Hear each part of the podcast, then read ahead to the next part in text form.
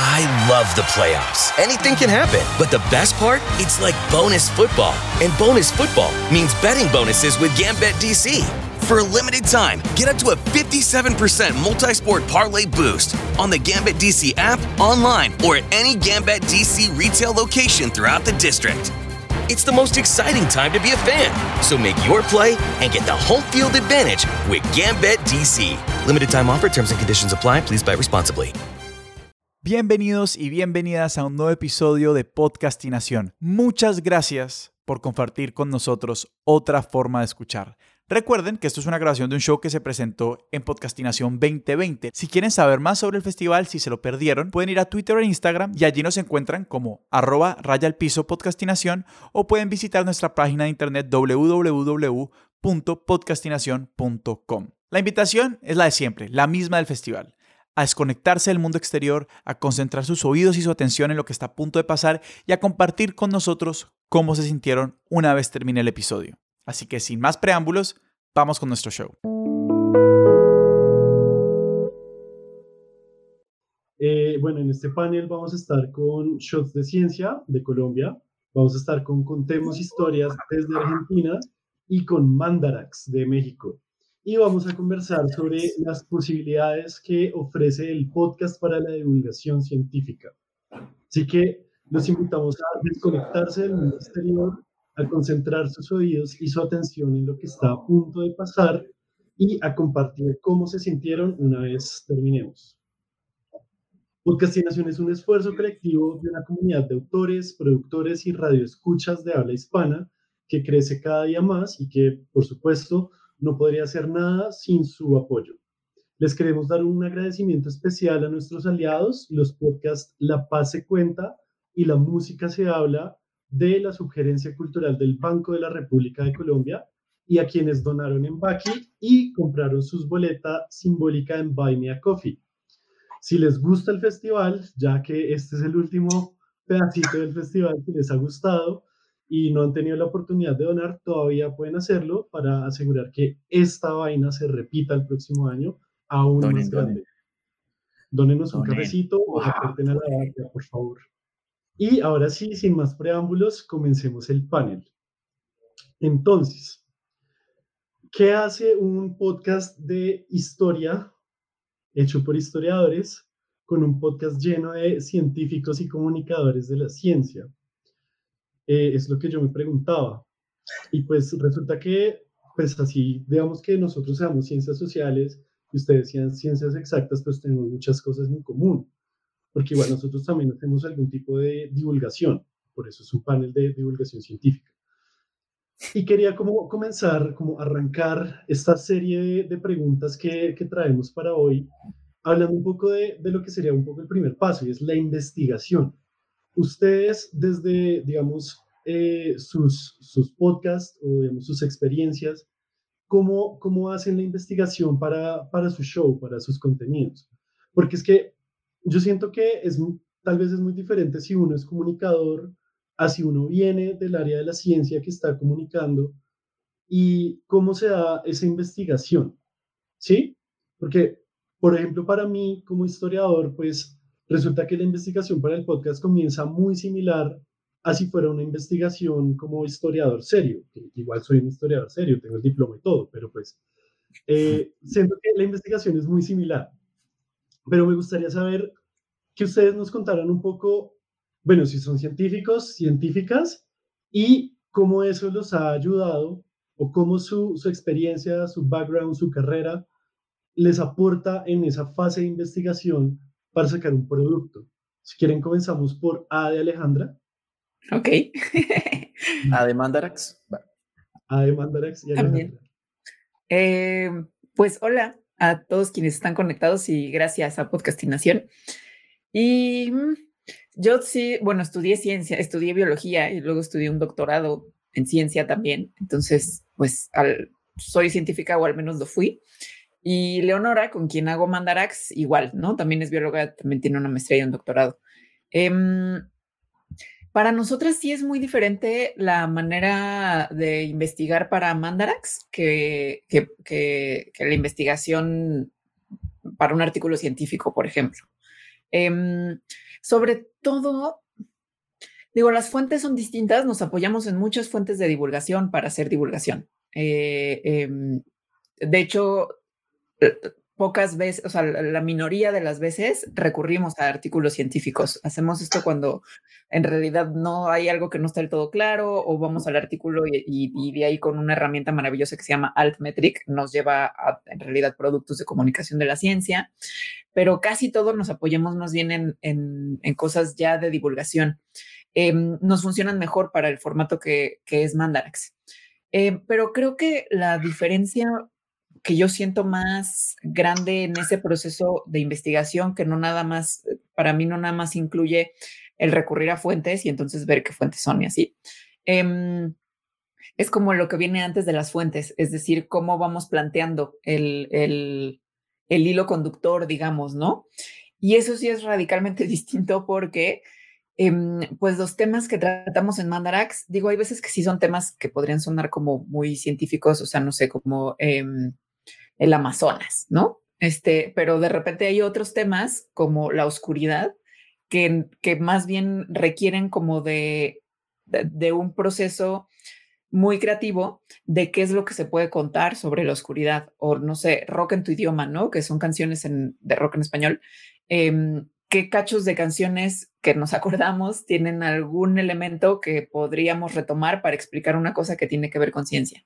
Eso sí es súper, súper diferente porque, bueno, por lo que estoy describiendo y además porque como que abre el, proceso de investigación, sea cual sea la fuente, a una cosa muchísimo más amplia que, que lo que estaría haciendo investigando las adaptaciones de los cornos de los pinos piñoneros, ¿no? Que es una cosa de este tamaño. Em, entonces eso, o sea, esas son ahorita las que, las que yo encuentro más diferentes. Ok, sí. Ahora, E de, de Efra. Eh, de Shots de Ciencia. Ah, bueno, pues sí. Eh, eh, gracias em, a, a Podcastinación por la invitación, claro, y a toda la gente que nos está viendo. Buenísimo. Además, buenísimo que cambie el, el el acento rolo de Colombia, todo plano, que se escucha y el mexicano y el argentino y el nice. Hola, ¿cómo estás? No, me encanta, me encanta porque también le da como ritmo a esta conversación. Entonces, a ver, desde Shots de Ciencia y sobre la pregunta del proceso de investigación, pues concuerdo en mucho lo que dice Alejandra. Em, nosotros también nos pegamos eh, como en una primera instancia de de todos estos medios, digámoslo así, serios, mucho periodismo científico eh, de, Atlantic, eh, de New York Times, de Guardian, eh, de revistas de pronto un poquito más especializadas a la divulgación científica, pero también en inglés, y también claramente de, estas partes que tiene Nature y, y em, Scientific America de divulgación, pues como más periodismo científico. Y ahí aparecen cosas muy buenas eh, como para, para estar muy atento a lo que está ocurriendo. Pero eh, también eh, somos como muy conscientes de, de que pues en los artículos científicos, de pronto un poquito más diferente que Alejandra, sí encontramos muchos datillos o por lo menos mucha información de contexto que por lo menos nos remite a, fuentes claras y que podríamos de golpe, pues sentirnos un poco más confiados en que eh, aprendiendo a través de esas fuentes, nosotros eh, pues estamos como alimentándonos de buena información. Eh, digamos, yo soy biólogo, yo estudio biología y ahorita mismo utilizo estas herramientas más como en términos de investigación, pero lo que hago actualmente es periodismo científico, digamos, más de, más de base. Em, entonces, las fuentes, en este caso, me, ha funcionado muchísimo, pues hablar con, con personas que uno reconoce como que, pues digámoslo así, expertas, ¿no? No tampoco apelando a los argumentos de autoridad, porque sabemos que eso puede, en cualquier momento puede ser una falacia, pero sí, em, digámoslo, eh, que nos digan eh, qué piensan, qué opinan, incluso ustedes cómo dirían esto, cómo lo explicarían, por qué no nos tomamos un café y hablamos de este tema, de esta historia, estamos trabajando dentro de este ángulo, vamos bien, por ahí es. Entonces yo creo que, que eso funciona. Eh, y, otra cosa que también desde lo que agarramos para investigar, de pronto distinto de, la ciencia pura y dura, es que pues por lo general, como, como un científico o una científica, uno está muy, eh, digámoslo así, especificándose o especializándose mejor en un tema. Y desde ese tema yo quiero saber la ecología de, de estos pinos europeos y dentro de los pinos europeos quiero, quiero saber cuál es el ciclo de crecimiento y dentro del ciclo de ese crecimiento y cómo se están desarrollando puntualmente un pedacito. Entonces, esa especialización de pronto sí difiere mucho de la manera en que nosotros intentamos hacer divulgación, porque al contrario, nosotros pues nos interesa eh, coger ese tema de pronto del pino, pero cómo ese tema del pino está relacionado con la historia, por ejemplo, de los cerros orientales, porque hay pinos europeos y no especies endémicas del país. Eh, de pronto también eso que tiene que ver, ah, por ejemplo, ah, ya sale una, una historia buenísima, entonces hablamos con historiadores, hablamos con biólogos y ecólogos y ecólogas que tengan idea de esto, y ahí vamos como tejiendo hilos chéveres, e interesantes, como para que la gente también, eh, a diferencia otra vez de esa ciencia que se encierra como dentro de sus temas, y, y, yo creo que ya se está dando cuenta de la importancia de ser más interdisciplinario, eh, queremos mostrar a la gente que sí, que la ciencia está en todo. Entonces yo creo que ahí hay como otras variaciones distintas a, la ciencia pura y dura, pues de la investigación, eh, que de pronto complementa un poco lo que dice Alejandra. Sí, claro. Y Valeria, cuéntanos ustedes cómo hacen, porque por lo que pude escuchar, ustedes son un equipo un poco más grande. Bueno, yo les voy a contar un poco cómo empezó esto. Díganme si me escuchan bien, es mi único problema. Así que bien, más o menos. Escuchamos bien, se entiende, se entiende que es lo ¿se importante. Entiende? Bien. Eh, bueno, primero, muchas gracias por, por, invitar a Contemos Historias a formar parte de, Podcastinación. Eh, en realidad, lo nuestro es un poquito distinto porque lo que hacemos es contar historias, historias sobre la ciencia y sobre sus protagonistas, eh, yo estudié química, hice un doctorado en química y trabajo en investigación. Mi co-conductora, que es Nadia Cheramoni, es biotecnóloga, también trabaja haciendo investigación, estamos muy metidas en, ese tema, pero lo que hacemos dentro del podcast es un poco distinto, eh, consiste en tratar de encontrar esas historias que parecen increíbles y que cuando las lees decís, esto no puede haber pasado realmente. Increíble que esto haya pasado y es increíble que yo no lo supiera. ¿Cómo? Esto lo tiene que saber el resto del universo, hay que contárselo. Entonces viene desde ese lugar, de, encontrar esos pequeños detalles, de encontrar esas historias que están a veces ocultas y hay que empezar a tirar de hilo. Eh, en general, son investigaciones, eh, yo suelo tener una lista ya que es muy larga de estas historias que van apareciendo y que me voy cruzando y que digo, uy, por acá hay una punta y empiezo a seguir esa punta y quizás no es lo que había encontrado en, un principio, pero termino cruzándome con una historia que es realmente impresionante y que vale la pena profundizar y esa investigación se hace más grande y a partir de ahí es buscar fuentes. A veces tienen que ser fuentes de publicaciones científicas, como son temas muy específicos, otras son fuentes históricas, porque muchas de esas historias tienen un contexto, que obvio, que las acompaña, eso es muy importante, eh, porque básicamente lo que, lo que queremos transmitir un poco con, con el podcast es que la ciencia es una construcción social que se hace en un contexto.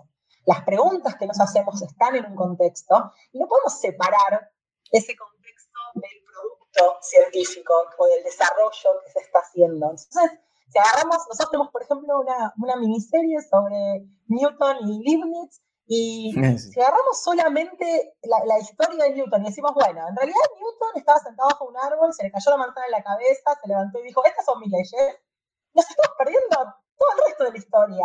Nos estamos perdiendo que esas ideas no fueron un momento eureka que se le cruzaron porque era una persona maravillosa en la historia de la ciencia que tuvo esa idea y nadie más.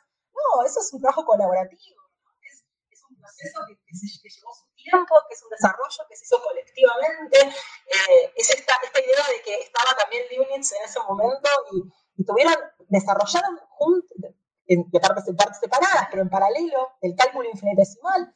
Si nos perdemos ese contexto, nos estamos perdiendo algo muy, muy clave, muy fundamental de cómo se construye el conocimiento científico. Entonces, eh, es un trabajo que tiene mucha investigación, de, de, tratar de ir a buscar ese contexto, de ponerlo en situación y de intentar transmitir una idea central que puede ser respecto de la vida de una persona o de un desarrollo en particular, pero que haga mucho hincapié en cómo eso estaba vinculado con lo que pasaba en ese momento y con las preguntas que nos hacíamos en ese momento.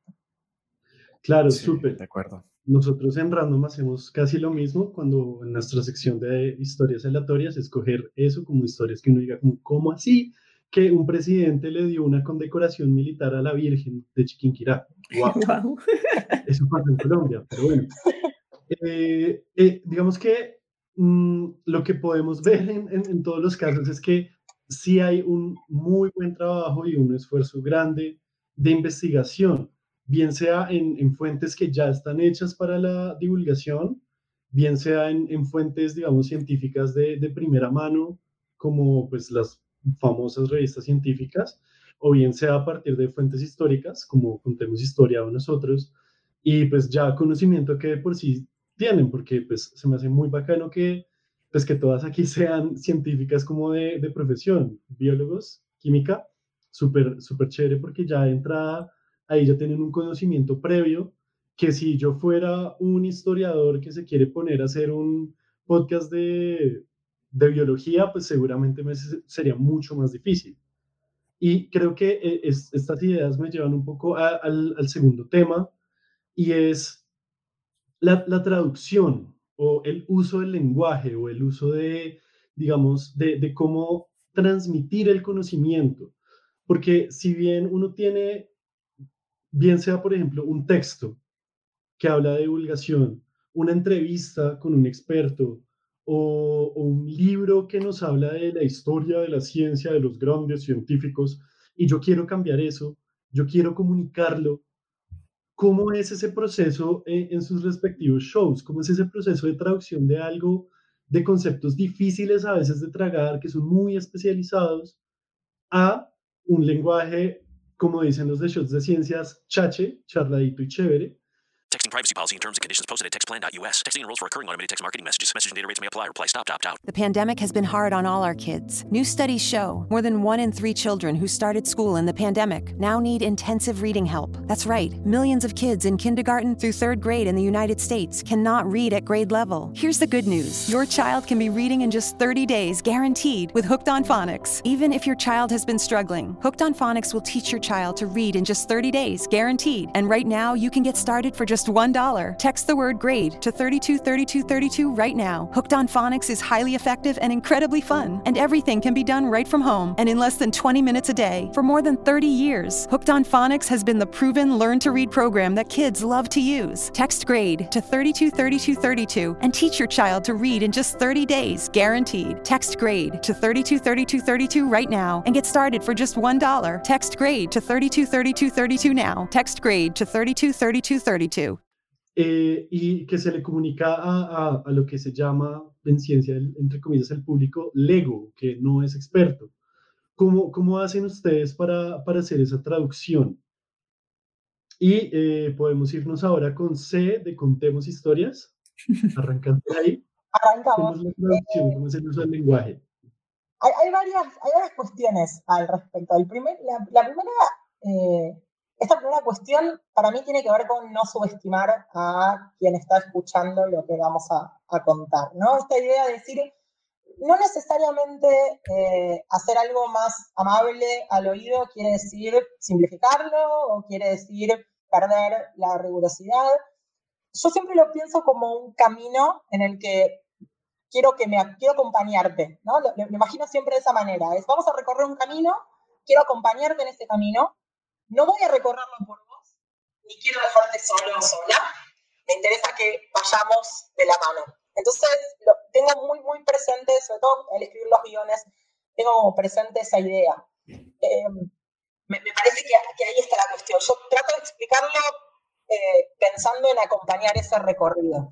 Después también hay una instancia que es que lo lean otras personas, que lo lean personas que no fueron quienes, quienes lo escribieron y quienes quizás tienen ese conocimiento más especializado. Si yo voy a escribir sobre química y quiero saber si se entiende lo que estoy explicando, por ahí yo di por sentadas un montón de cuestiones porque ya estén incorporadas, pero quizás quien lee eso dice, no, pará, acá me estás hablando de, me, estás me, estás dando términos, me estás nombrando un montón de, me estás usando un montón de, vocabulario que nunca eh, escuché o que no sé de, qué me estás hablando. Entonces, en ese ida y vuelta hay un enriquecimiento de los guiones, por ejemplo, de, esto que estamos construyendo.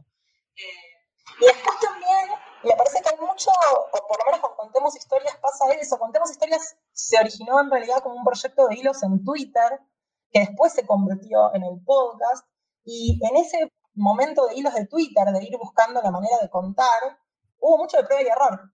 Y también es parte de ese camino, ¿no? Es probar, ver qué funciona, qué no funciona, qué cosas, se, qué cosas funcionan mejor y qué interesa más. Y sobre todo mantener esta idea de que quien está leyendo, eh, no subestimarla, ¿no? que ya tiene un bagaje, que no es una hoja en blanco que hay que llenar, sino que es una persona que tiene sus propios conocimientos, sus propias ideas, y lo que estamos tratando es de recorrer un camino que nos lleve hasta, por ejemplo, tratar de entender un concepto o tratar de cerrar una historia. Sí, eso, eso que decías del guion, a mí me parece súper clave y es algo que con algunos colegas historiadores hemos llamado la prueba de la tía o la prueba de la abuela o del vecino.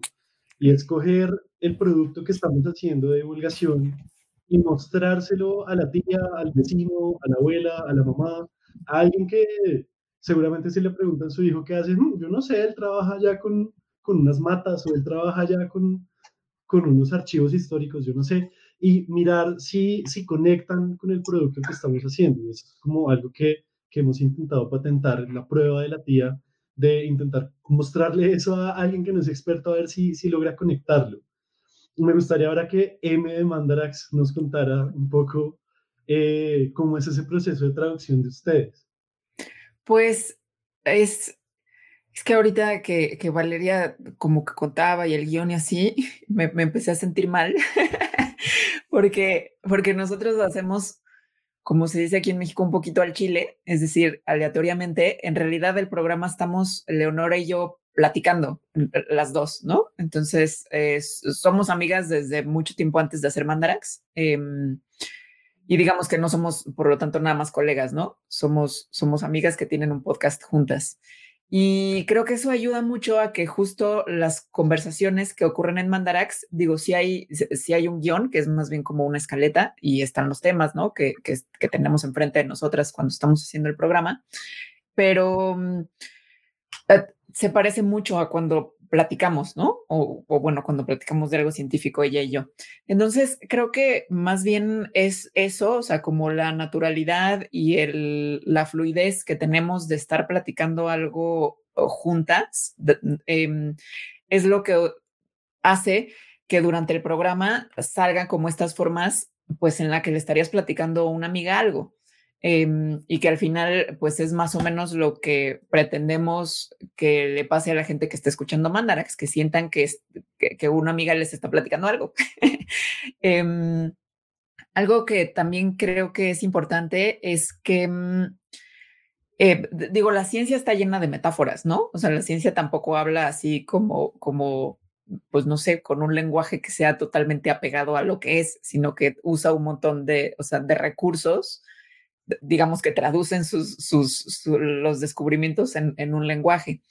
Y, y, hay, y, creo que en el programa tenemos muy claro que hay algunas de esas cosas que al hacerlas visibles, es decir, cómo se están usando ciertas metáforas, dan em, luz sobre, sobre no nada más lo que se está tratando de explicar, sino el proceso de la ciencia mismo. Por ejemplo, eh, eh, la carrera armamentista este, en biología, ¿no? Que, que ejemplo clásico es depredador-presa y entonces eh, la presa es eh, que no se la coman, pues es una presión de selección, el, depredador comer, pues es una presión de selección y entonces evolucionan así.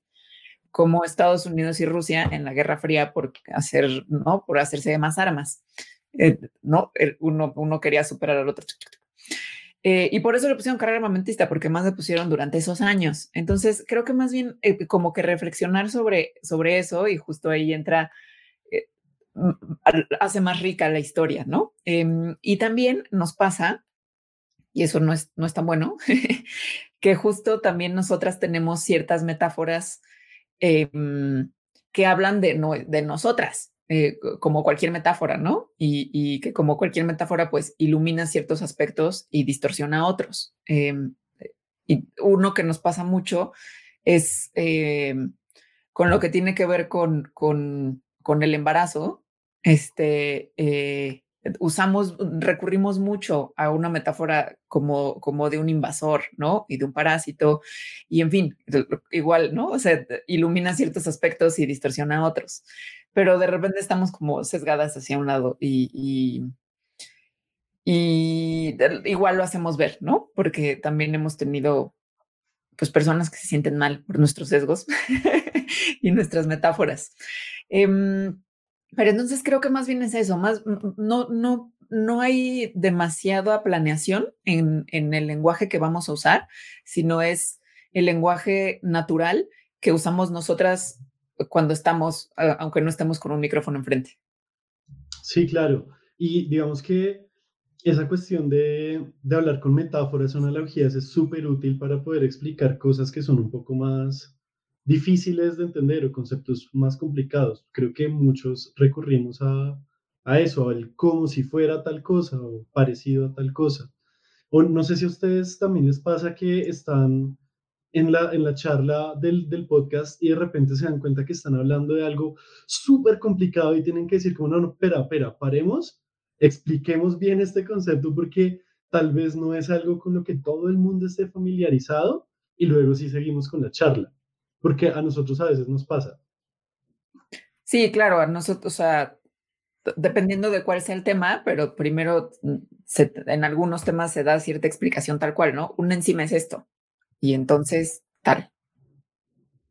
Sí. Y, sí, yo, eh, quería agregar ahí, hay unas cositas. Eh, como apelando un poco a lo que han dicho, eh, como que nosotros hemos pasado también por todos esos niveles y todas esas herramientas, eh, desde la prueba de la tía, como le dicen en, Random Access History, eh, hasta la planeación del guion, como la gente le encanta que le cuenten historias, a veces cuando nos preguntan qué, qué, tienen en cuenta en Shots de Ciencia para hablar, nos gusta decirles la, la anatomía del chisme, no sé si en México, en Argentina, pues también será lo mismo el chisme, pero, pero básicamente, pues uno cuando cuenta un chisme, eh, no mantiene a la gente, no, no suelta la bomba de una, sino, oiga, espere, lo va a contar algo, y es como, ¿qué pasó? Y se re va atrás, y no se acuerda qué tal, y no sé qué, y uno sí, y entonces, no, pero es que no va, no termina ahí.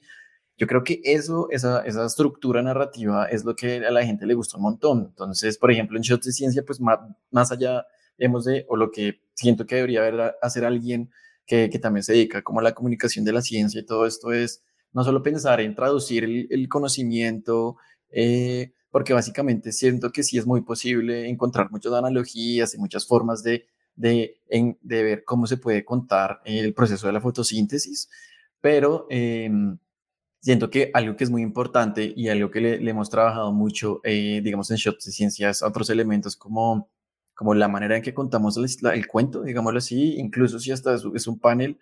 Eh, en Shot Ciencia tenemos como para que sepan eh, varias líneas de podcast, por decirlo así, una, una que es más eh, literalmente que me fui a investigar esto y hablé con Talia y es toda una estructura narrativa, otra que es más un panel, otra que es más las historias de las ciencias. Ahorita hay un podcast que se llama Shot Estelar, que es un astrofísico hablando con Pardito, que es el, el otro coanfitrión de Shots de Ciencia y invitan a personas nuevas y no sé qué.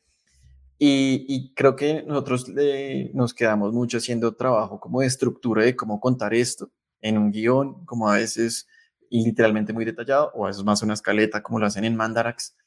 Eh, y algo que también nos ha ayudado mucho, más allá de pensar que estamos comunicando algo que puede ser muy interesante, es la música o esa producción de sonido que, que le hacemos al cuento, ¿no? Y apelar a los paisajes sonoros, eh, la, la, manera en que, en que metemos los efectos de sonido. Eh, shots de ciencia, pues básicamente las tres palabras claves es ciencia, música y emoción.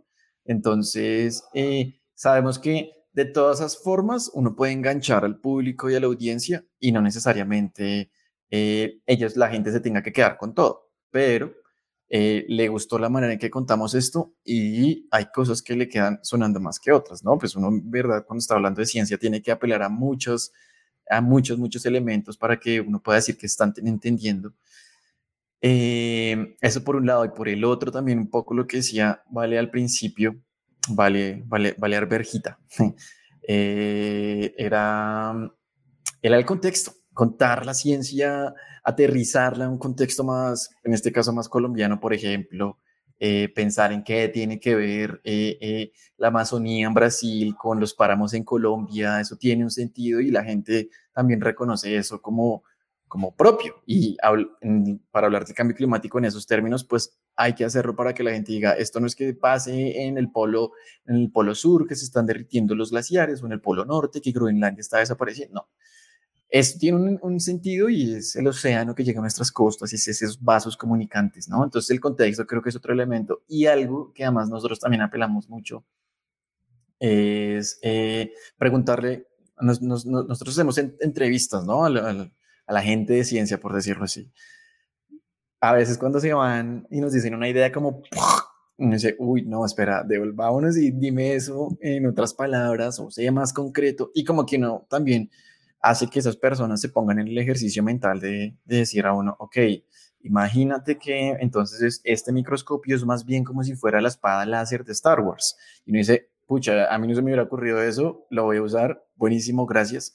Eh, entonces creo que esos elementos, incluso, uno a veces piensa que los científicos ya por ser así de ciencia no la tienen clara, pero pues si uno los, los va indagando con ellos, bueno, hay clientes, por decirlo así, le llamamos clientes, más fáciles que otros, pero hay veces salen con unas ideas buenísimas para explicar un tema y, y eso utilizamos muchísimo. Y la gente dice, wow, me gustó esto y, y mucho eso también tiene que ver con nuestras conversaciones, con, con las personas que, que, saben de esos temas, que son expertos o que han venido estudiando algo y tienen todo ahí. Son tres elementos también como añadiendo a, la conversación. No sé si, si en los otros podcasts eh, harán lo mismo, pero, ya que hablan, a veces uno teniendo eh, conversaciones con, con, con, colegas, digámoslo así, de ciencia, ellos dicen, ah, yo me acuerdo de esto, es porque pienso en esta historia, no sé qué vainas. Entonces yo decía, ah, buenísimo, eso está buenísimo, cuéntame más, porque necesito tomarme un café contigo para,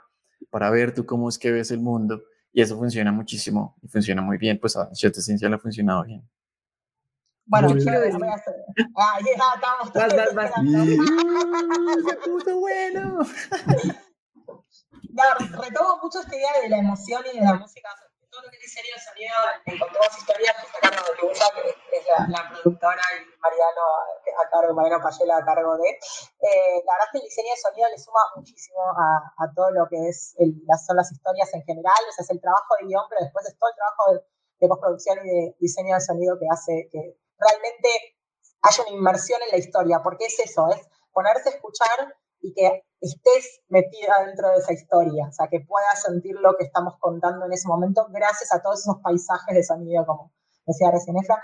Eh, eso por un lado, y lo de la emoción me parece clave, me parece fundamental. Hay una, esta idea que tenemos ¿no? de la ciencia como lo objetivo, lo neutral y lo aséptico, que termina poniéndose en un pedestal, incluso a quienes hacen ciencia, poniéndolas en un pedestal y diciendo, bueno, son personas brillantes y, están más allá de todo entendimiento humano normal, cuando en realidad, por supuesto que son seres humanos como cualquier otro, que han tenido diferentes habilidades y capacidades, pero la ciencia como construcción, como conocimiento, también tiene sus sesgos y sus estereotipos y están presentes y, está bueno marcar eso también, que, que, no es algo ni neutral, ni objetivo, ni, ni aséptico, sino que está en ese contexto. Y ahí es donde, claro, es, es una construcción totalmente humana que tiene todo lo que tenemos los seres humanos. Y, y, me parece que ahí es donde aparece la cuestión emocional, ¿no? Está esto de, de conectar, de, de, poder entender que, sí, está bien, Marie Curie, una cosa que hacemos en Contamos Historias, que es algo que particularmente a mí me resuena mucho, es contar muchas historias científicas. Eh, contamos muchas historias de, de, de, mujeres a lo largo que han desarrollado, que han eh, hecho aportes a lo largo de la historia de la ciencia. Y una cosa es decir, bueno, sí, Marie Curie ganó dos premios Nobel y qué gran científica. Y otra cosa es conocer el lado más humano, que es el que no se acerca tanto de ella, y todo lo que tuvo que pasar, y cómo fue tratada por la opinión pública, y qué otras cosas hizo además, y, y cómo fue su vida en general, que la convierte en alguien más humano, y que deja de estar en ese pedestal para pasar a ser alguien con quien puedo identificarme aunque me dedique a cualquier otra cosa que no tenga nada que ver con la ciencia, porque hay otros aspectos dentro de su humanidad que me resuenan. Entonces, lo, mm. que buscamos con las historias es eso que resuene, es decir, bueno, ¿por qué esto me tendría que interesar? Porque es humano, porque es humano igual que vos que lo estás escuchando y porque de alguna manera, ya sea con la historia en sí misma o con eh, alguna cualidad de esa humanidad que estamos contando, vas a poder identificarte. Y ahí es donde vas a querer escuchar y donde vas a querer llegar hasta el final y ver qué es lo que está pasando con esa persona, con esa historia. Mm. Yo quería decir que, bueno, em, que me conecto mucho con lo que dijo eh, Efra y Valeria y que a mí, sobre todo porque últimamente en, mi reflexión como comunicadora de la ciencia, em, eh, pues, está, o sea, obviamente creo que, explicar las cosas bien y, que la gente las entienda y ofrecer, digamos, el conocimiento científico es importante, pero, pero esta reflexión personal mía eh, ha sido que que cuando hago mi, trabajo de, divulgadora en particular, lo que estoy ofreciendo es una experiencia nueva a quien, al público, digamos. Esa experiencia incluye conocimiento eh, científico, ¿no? Incluye explicaciones, etcétera, pero en realidad es, em, pues es que voy a decir algo que tal vez es muy fuerte, pero medio secundario, en el sentido de que de verdad lo importante es la experiencia. Y lo digo también yo como público de, comunicación de la ciencia. Es decir, ya conozco perfecto la teoría de la evolución, doy clase de eso y mi doctorado es de eso, ¿no? Y sin embargo, disfruto muchísimo los productos de divulgación de evolución. No me están otorgando un conocimiento nuevo, no me están diciendo algo que no sepa, pero sí me están acercando a ese conocimiento de una manera distinta. Por eso digo que es una experiencia. Em, y, creo que es lo que también de cierta forma están diciendo Efra y Valeria. Es decir, no es cómo lo hacemos para que este conocimiento le entre mejor a la gente y lo entiendan en otro lenguaje, sino más bien qué es la experiencia grande que incluye a cierto conocimiento. Claro, yo creo que yo creo que esa es la pregunta, y no solo hablando en temas de ciencias, eh, cualquier tipo de ciencia, sino eso es la, la, el reto que se tiene que poner cualquier podcast que estén haciendo en estos momentos, y es cómo contar el cuento, ¿no? Al final lo que tú dices, Aleja, es como si yo quiero aprender sobre la teoría de la evolución, pues siempre estará Wikipedia, ¿no? Muy bien explicado, toda la cosa, eh, siempre estará los, el conocimiento que se está produciendo todo el tiempo sobre distintos temas y siempre habrá canales de, de, contando esa vaina muy bien, ¿no?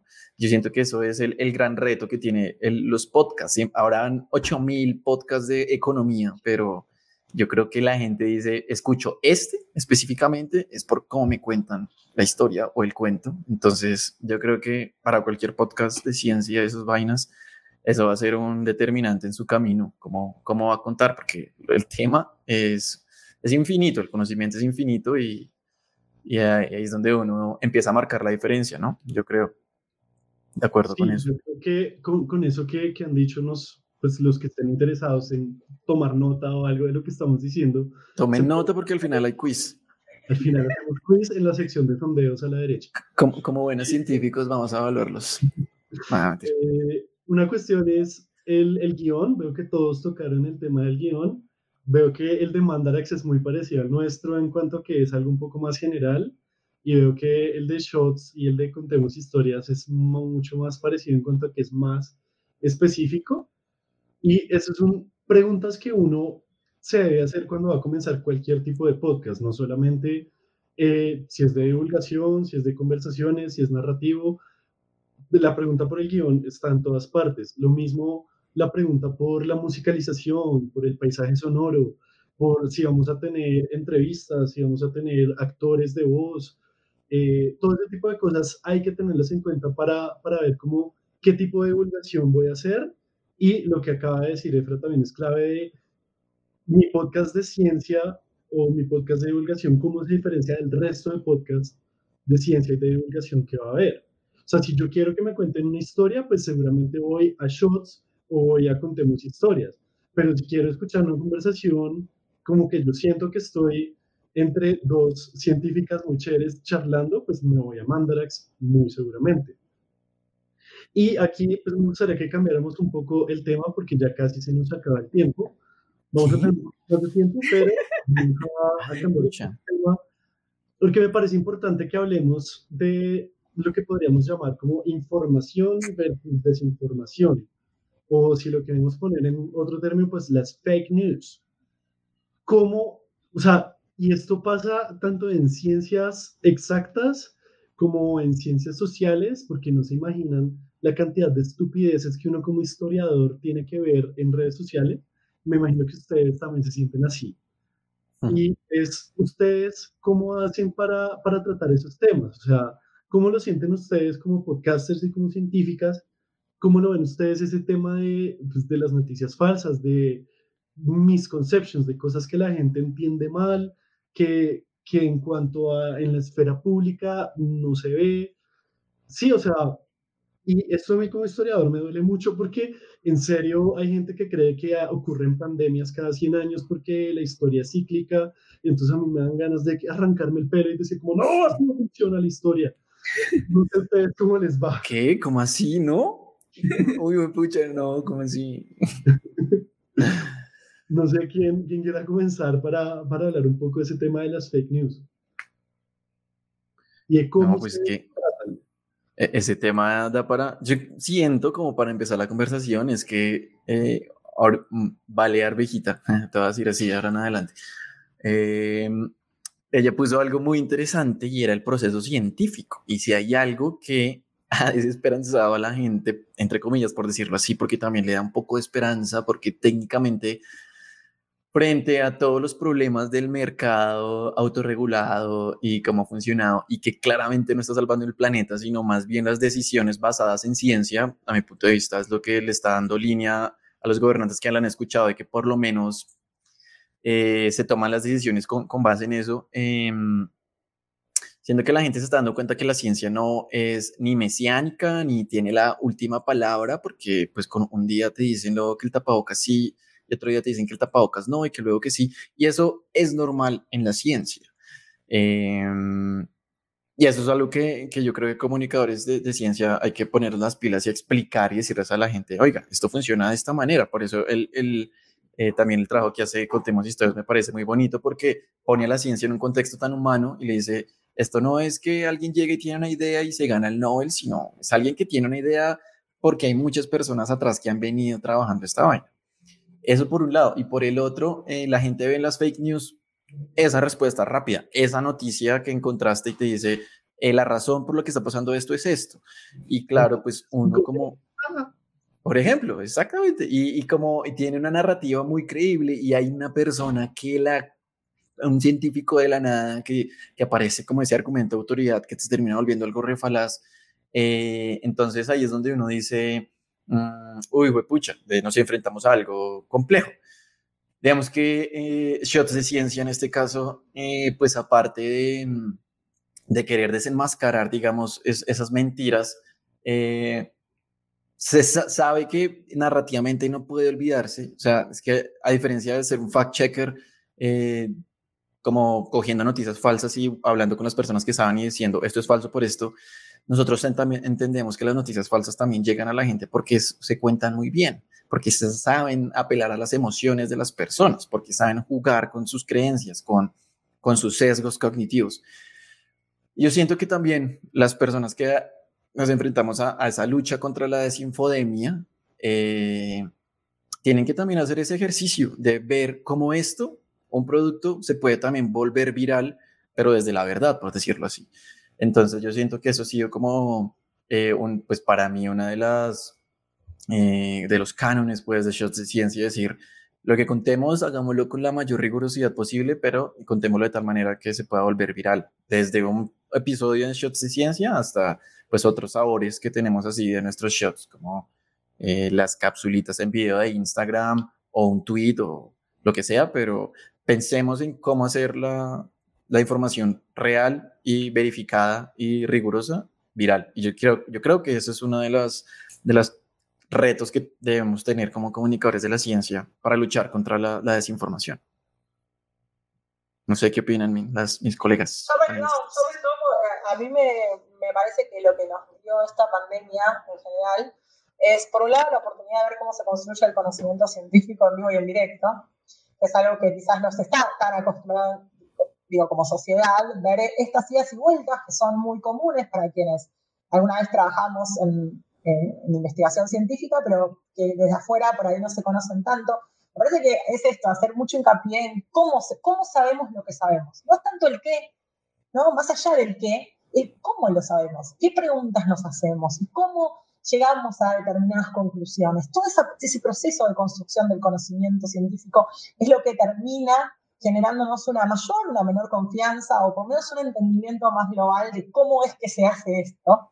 Eh, entonces, por un lado está esta cuestión del trabajo del proceso de construcción. Y por el otro lado, hay algo que, tiene que ver también con la narrativa, como decía Efra, este, cómo se cuenta, cómo armamos la historia, eh, qué tipo de certezas o de incertezas estamos transmitiendo, eh, cómo hacemos para conectar desde lo emocional. O sea, lo que tienen en general muchas pseudociencias como gancho fundamental es que conectan, o sea, tienen una historia que es muy linda de seguir y, que es muy accesible. Y la ciencia muchas veces se ve como algo que está muy alejado. Entonces, si no logramos darle ese cariz más humano, que, es propio también, es inherente de esa construcción de conocimiento, estamos perdiendo la posibilidad de contarlo. Eh, y es una pena, es realmente una pena, porque es algo fascinante y es algo que eh, aumentar nuestro capital cultural, y dentro de ese capital cultural, nuestro capital científico nos permite eh, poder explicar mejor lo que ocurre a nuestro alrededor o tomar mejores decisiones, y debería ser parte de todos nosotros. Eh, y en ese sentido, me parece que también como comunicadores está bueno que nos replanteemos, que pensemos qué cosas, en qué cosas estamos fallando. Y no poner la carga en la, en la gente y decir, bueno, la gente no entiende nada. O no puedo creer que estén compartiendo esto. No. En, realidad, ¿en qué estamos fallando que mm. no estamos logrando transmitir aquello que nos parece relevante e importante? ¿Cómo podríamos hacerlo mejor? Me parece que esas son preguntas que está bueno que nos hagamos y no cargar la culpa en otro lado, sino decir, bueno, desde nuestro lugar, ¿qué podemos hacer para mejorarlo? Sí, de acuerdo. Yo estoy de acuerdo con, sí, con todo. sí a todo como Windows. Este, mm, y, y, y, y, bueno, hace como un mes vi de Social Dilemma y me dio un infarto. Este, y luego ya como que lo reflexioné y dije, ok, no es así tal cual, ¿no? Pero sí hay algo que, que, que sigo pensando mucho, lo pienso em, respecto a Mandarax, que es a, quién le aparece randomly Mandarax en Facebook, por ejemplo, ¿no? ¿no? creo que le esté apareciendo a quienes están compartiendo muchas fake news.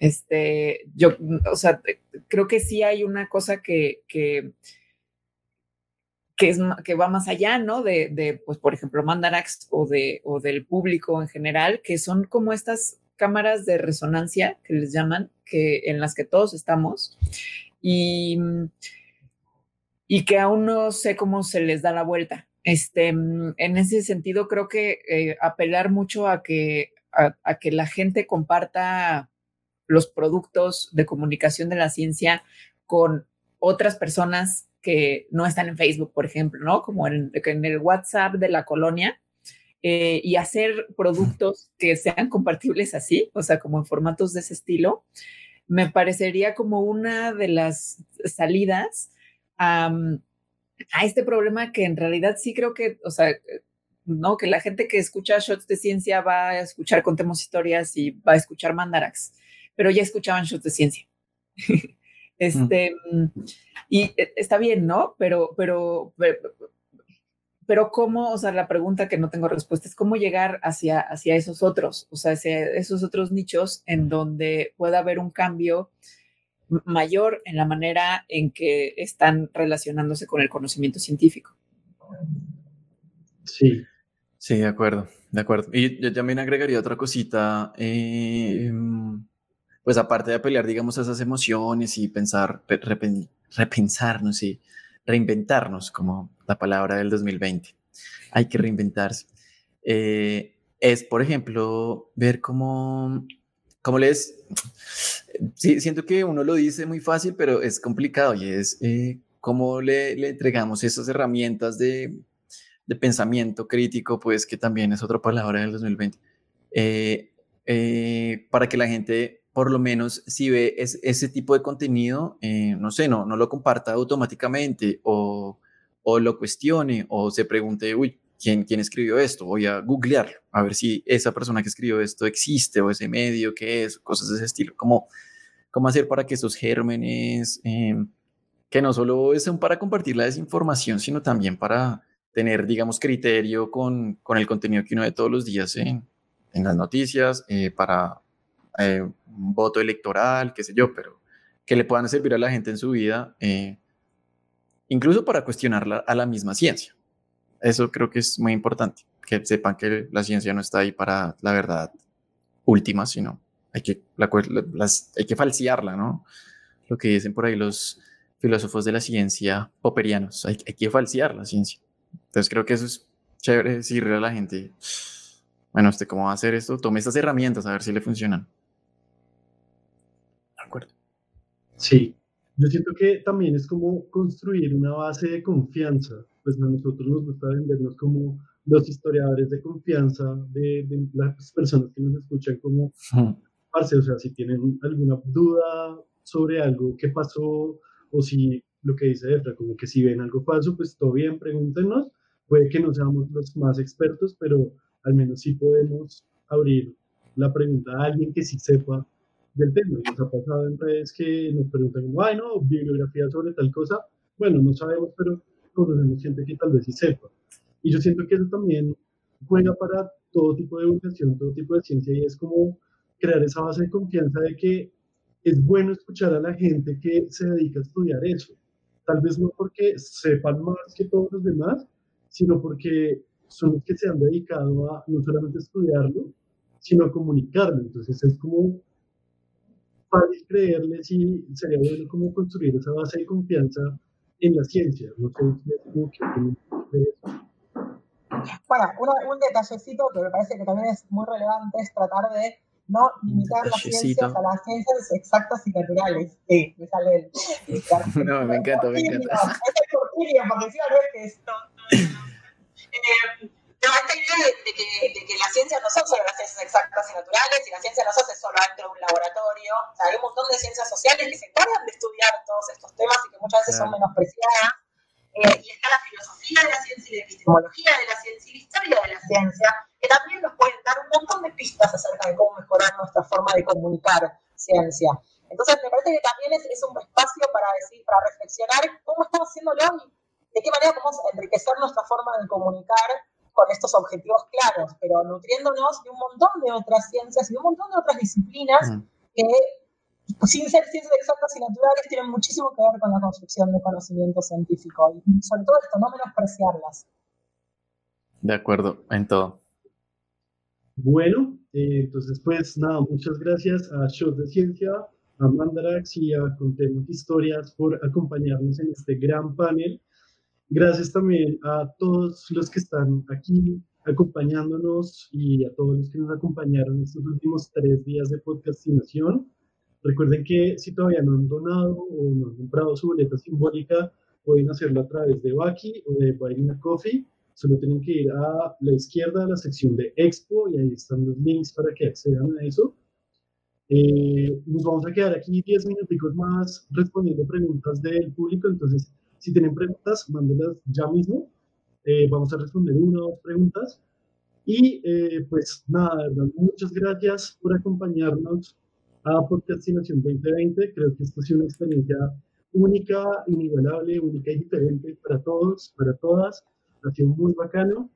Y pues eso ha sido todo por este año. Tenemos solo 10 minutos más de, de preguntas, pero pues esperamos verlos vernos todos otra vez el próximo año en Podcastinación 2021. Entonces vamos a ver si tenemos eh, preguntas de, del panel, preguntas del público. Eh, Rodrigo Rodríguez nos pregunta eh, rápidamente cómo se combate desde estos productos de divulgación no solo la desinformación, sino también el desinterés y hasta el escepticismo hacia la ciencia que cada vez se siente más presente. ¿Cómo dirían ustedes que, combaten el desinterés y el escepticismo? Uf, pues el desinterés, creo que mm, creo que para que alguien se acerque a la divulgación de la ciencia ya tiene que tener interés, aunque sea poquito. De, hecho, creo que esa es una de sus características. Em, ahora, ese poquito tal vez lo tenga casi todo el mundo. ¿cómo, ¿Cómo jalar ese hilito, no? De ese poquito y que entonces ya más bien eh, se relaciona con lo que decía yo hace rato para mí de la experiencia. O sea, ¿qué experiencia estás ofreciendo, no? O sea, es una experiencia em, interesante que hay, pues interesante, abarca muchas cosas, ¿no? Desde, o sea, puede ser desde chistosa o una, o una historia increíble, o en fin, ¿no? Em, pero para mí sería eso, o sea, como el interés en la experiencia trae como un caballo de Troya adentro el interés por la ciencia. Y me parece, eh, un, un, agregado, que me parece también que eh, no podemos esperar que todo el mundo tenga interés en el producto que estamos compartiendo o en los temas. No a todo el mundo le interesa lo mismo, no todo el mundo le interesa de la misma forma. Entonces, también es tener muy en claro el, público que esperaríamos y que ese sería ideal que esa base de público creciera y que haya cada vez más gente escuchando productos de comunicación de la ciencia. Pero quizás es empezar teniendo muy en claro a quién apuntar y después ir tratando de, de crecer de a poquito, ir generando esos anzuelos para, para ir captando a más público, pero tampoco se puede pretender esto de decir, bueno, queremos combatir todo. No, o sea, es esta, esta mm. metáfora guerrera que a veces nos hace muy mal, o estas analogías que a veces hacen muy mal en términos de enfermedades, ¿no? decir, una larga lucha, la batalla contra. Bueno, en realidad se hace lo que se puede desde el lugar en el que estamos y sobre todo me parece teniendo muchas instancias de reflexión y de preguntarnos qué es lo que estamos haciendo y con qué intenciones y rever los resultados para tratar de ir mejorando. Es como una iteración, decir, bueno, a ver, esto funcionó, no funcionó, dónde le pifiamos, cómo podemos volver a hacerlo de otra manera, cómo hacerlo mejor, eh, a quién logramos llegar y a quiénes no. Eh, y también entender que hay posiciones que son muy extremas, que no vamos a llegar a esas posiciones extremas de una, ¿no? Hay, hay como pasitos que seguir en el medio y que quizás primero es apuntar a quienes tienen ese poquito interés y que se puede convertir en un interés mayor, eh, y yo insisto, esto sobre todo lo, cuento mucho cuando, ah, eh, cuando hablo acerca de, los sesgos de género y de la representación de las mujeres en la ciencia y la tecnología. Eh, a mí no me interesa que todas las chicas de escuela primaria quieran ser científicas. Lo que me interesa es que sepan que es un universo posible, que sepan que es una posibilidad dentro de sus vidas, que así como pueden pensar en convertirse en músicas, en futbolistas o en cualquier cosa que tienen en su mente, arquitectas, también podrían ser ingenieras informáticas, astrónomas, pero tiene que existir ese universo, ¿no? Esta idea de si no sabemos que existe, no podemos querer serlo. Bueno, un, poco el visibilizar las historias de mujeres en la ciencia tiene que ver con eso, con mostrar esas referentes, con mostrar que existieron y que siguen existiendo, que no están solas. Eh, pero bueno, de vuelta, por ahí es un objetivo mucho más acotado que queremos que haya un montón de personas dedicándose a la ciencia en el mundo. Pero es un objetivo acotado que después nos permite llegar a un lugar más amplio. Sí, sí, muy de acuerdo. Yo me acuerdo que una vez nos preguntaron que si Shots de Ciencia era un bar. Y yo me reí y dije, buenísimo que nos hayan preguntado esa vaina, porque, porque esa persona lo último que pensó era que nosotros eh, sí servíamos shots, sí servíamos incluso cócteles, pero de ciencia. Eh, y seguramente eh, cuando le preguntamos por qué pensó en shots de ciencia, él se imaginó que éramos barman, si servíamos cócteles súper guau y no sé qué, y, probablemente explicábamos qué tenían y todas esas cosas, pero, pero por ahí yo creo que va eso de, no sé si sea el desinterés, lo, estoy muy de acuerdo con, con, con, con Balear porque... Mm, porque a veces uno se monta unas tareas que son muy difíciles y yo aquí no pretendo sentarme con alguien que cree que la Tierra es plana, porque puede que, pucha, eh, tiene unos argumentos tan arraigados y, que de pronto es una batalla perdida y probablemente es más simple. Eh, creo que esto de generar vocaciones o decirle a la gente esto es una posibilidad y esto funciona de esa manera, me parece, eso me parece como muy chévere como muy, muy, muy interesante. Y, bueno, esto no sé si se responde a la pregunta de Rodrigo, pero, apelar a, a, otras maneras y no solo la ciencia per se, sino música y el, el loguito de shots de ciencia, el neón, que a lo mejor sí da esa sensación de que esto es un bar, el shots de ciencia, esa vaina, la gente lo dice, sí, yo no sé si han escuchado el podcast, conocen a ciencia por otra vaina, pero, pero me parece buenísimo. Entonces, si logramos engancharlo ahí, pues vamos a ver cómo podemos vincularlo a, la experiencia. A nosotros, Alejandro. Nos ha servido mucho los memes, al punto de que pues en Facebook tenemos 13 mil seguidores, pero de esos 13 mil, solo 500 saben que somos un podcast y el resto cree que somos una página de memes. Entonces, puede que por ahí sea, por el lado de, los memes y el humor, pero pues. Claro, los, los memes son antes de mucha sabiduría. para que cada una recomiende uno o dos podcasts de ciencia que escuchen en español. Y yo comienzo recomendando a Show de Ciencia, que pues, obviamente era el único que escuchaba antes, y me gusta mucho el podcast La Saga del Espectador, que es periodismo ambiental, pero me parece que explican muy bacano temas pues, ambientales que tienen que ver, pues, por supuesto, con biología y demás ciencias ambientales. Entonces, recomiendan rápidamente cuáles son esos podcasts de, de ciencia en español que ustedes escuchan o recomendarían. Ok.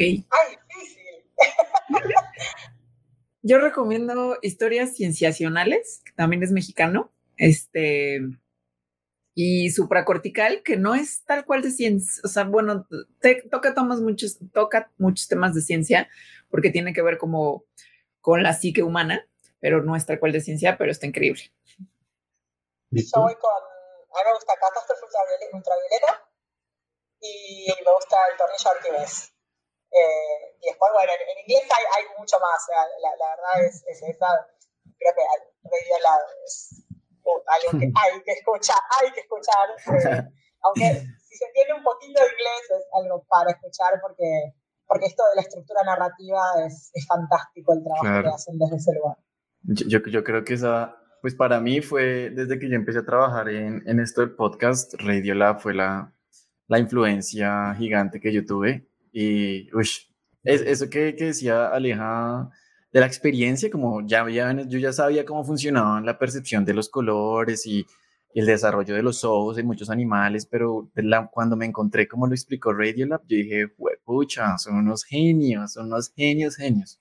Entonces, bueno, sí, eso ya también eh, voto por ese. Em, aquí hay un podcast que está creciendo, que hubo un momento que, que estaba haciendo episodios em, así también muy narrativo, eh, se llama Ciencia sin Vergüenza en Colombia. Em, y hay uno en, en Argentina que, que, también me parece chévere lo que han hecho y es el podcast de, del gato y la caja, que se llama... Ah. Eh, pues ellos tienen el podcast del gato y la caja, digamos ahorita están mucho con otro que se llama Breve Podcast sobre la pandemia, eh, y ese también cuenta cosas muy eh, eh, interesantes, como muy de reacción a lo que está pasando, pero también cosas de contextos y esos resquicios donde dicen, ay, vamos a hablar de esto porque ustedes no lo habían pensado, pero hace muchos años tuvo esto y ta, ta, ta, ta. Entonces estaba buenísimo esos, esos los recomiendo.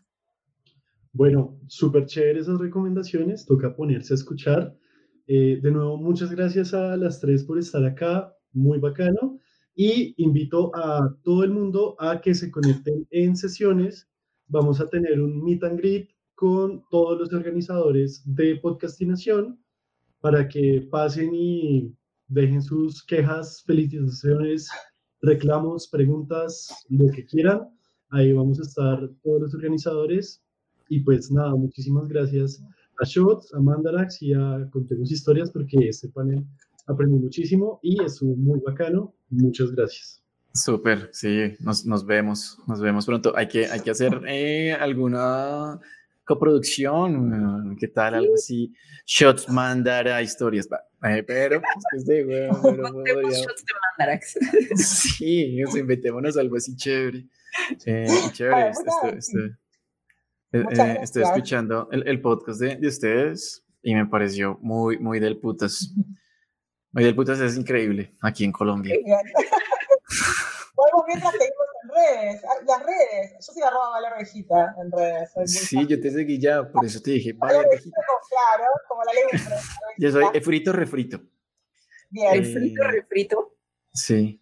Yo soy Alita-emo. Voy a, voy a, voy a, voy a seguirlas, pero me, sería chévere ver qué, qué podemos hacer. Está buenísimo. Yo Valeria ya la seguía porque tengo dos libros tuyos, de hecho. Entonces, sí. Y hasta ahí el episodio de hoy. Podcastinación es un proyecto de Juan Dapo y Sara Trejos y es posible gracias a un esfuerzo colectivo de una comunidad de autores, productores y radioescuchas de todo Iberoamérica que crece cada día más. Por supuesto, no sería posible sin el apoyo de todos ustedes, los que nos escuchan y los que han donado e ido a los distintos eventos. De nuevo, si quieren saber más, nos encuentran como arroba raya al piso podcastinación en Twitter y en Instagram o en podcastinación.com. Hasta la próxima.